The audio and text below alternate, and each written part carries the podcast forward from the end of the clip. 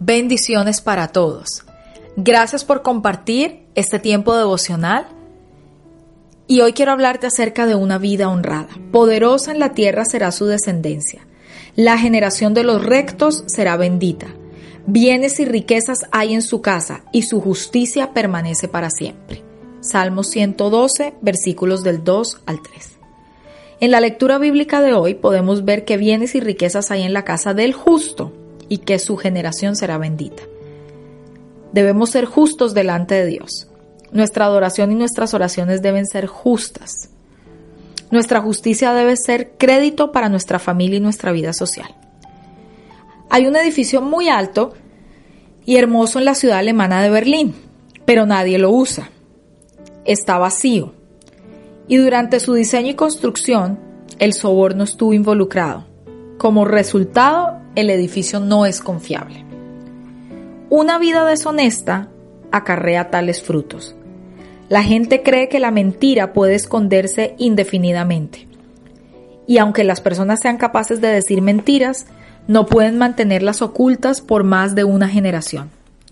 No se dan cuenta de que aunque las mentiras puedan funcionar y producir beneficios por un corto tiempo, la falsedad pronto saldrá a la luz y todo el esfuerzo humano acumulado sobre tal fundamento se derrumbará en un minuto.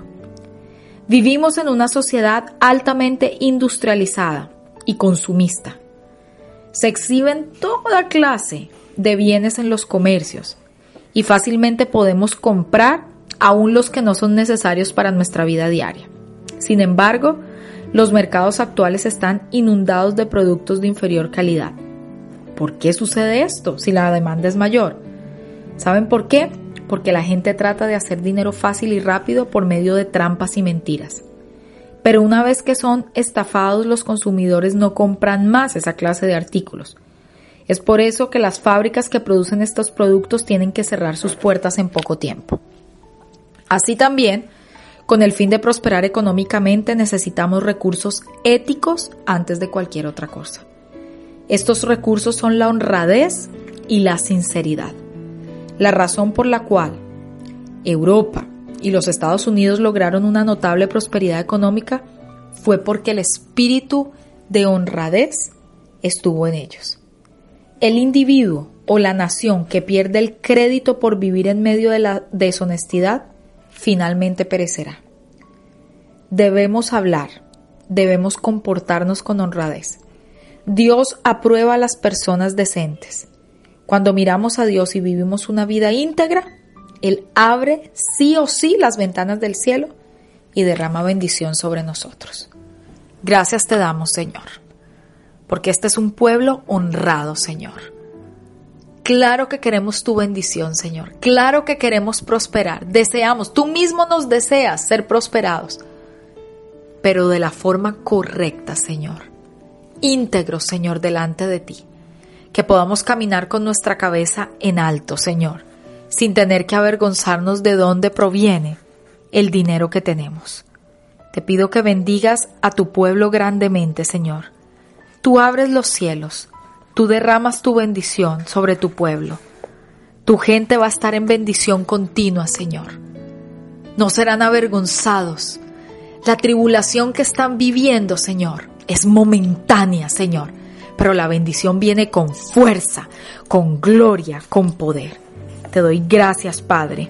Gracias, Señor, por un pueblo bendecido y honrado, Señor, ético, en el nombre de Jesús. Gracias, Padre. Quisiera leerte el proverbio del día de hoy. Proverbios 11. La balanza falsa es abominación al Señor, pero el peso cabal es su deleite. Cuando viene la soberbia, viene también la deshonra, pero la sabiduría está con los humildes. La integridad de los rectos los guiará, pero la perversidad de los traidores los destruirá. De nada sirven las riquezas el día de la ira, pero la justicia libra de la muerte. La justicia del íntegro enderezará su camino, pero el impío caerá por su propia impiedad. La justicia de los rectos los librará, pero los traidores en su codicia serán atrapados. Cuando muere el hombre impío, su esperanza se acaba, y la expectación de los poderosos perece. El justo es librado de tribulación y el impío toma su lugar. Con la boca el impío destruye a su prójimo, pero por el conocimiento los justos serán librados. Con el bien de los justos se regocija la ciudad, y cuando perecen los impíos hay gritos de alegría. Por la bendición de los rectos se enaltece la ciudad, pero por la boca de los impíos es derribada. El que desprecia a su prójimo carece de entendimiento, pero el hombre prudente guarda silencio. El que anda en chismes revela secretos, pero el de espíritu leal oculta las cosas. Donde no hay buen consejo, el pueblo cae, pero en la abundancia de consejeros está la victoria. Ciertamente sufrirá el que sale fiador por un extraño, pero el que odia salir fiador está seguro. La mujer agraciada alcanza honra y los poderosos alcanzan riquezas. El hombre misericordioso se hace bien a sí mismo, pero el cruel a sí mismo se hace daño. El impío gana salario engañoso, pero el que siembra justicia recibe verdadera recompensa. El que persiste en la justicia alcanzará la vida, y el que va en pos del mal su propia muerte. Los de corazón perverso son abominación al Señor, pero los de camino intachable son su deleite. Ciertamente el malvado no quedará sin castigo, pero la descendencia de los justos será librada. Como anillo de oro en el hocico de un cerdo es la mujer hermosa que carece de discreción. El deseo de los justos es solo el bien, pero la esperanza de los malvados es la ira. Hay quien reparte y le es añadido más y hay quien retiene lo que es justo solo para venir a menos. El alma generosa será prosperada, y el que riega será también regado. Al que retiene el grano, el pueblo lo maldecirá, pero habrá bendición sobre la cabeza del que lo vende. El que con diligencia busca el bien, se procura el favor, pero el que busca el mal, éste le vendrá.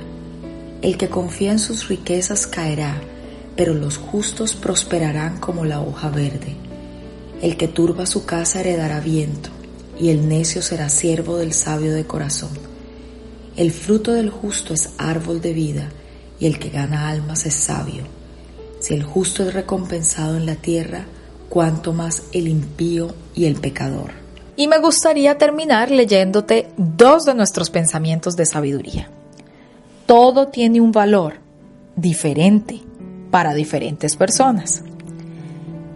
Requerir rendición de cuentas garantiza favor y recompensa divina. Te bendigo en este día.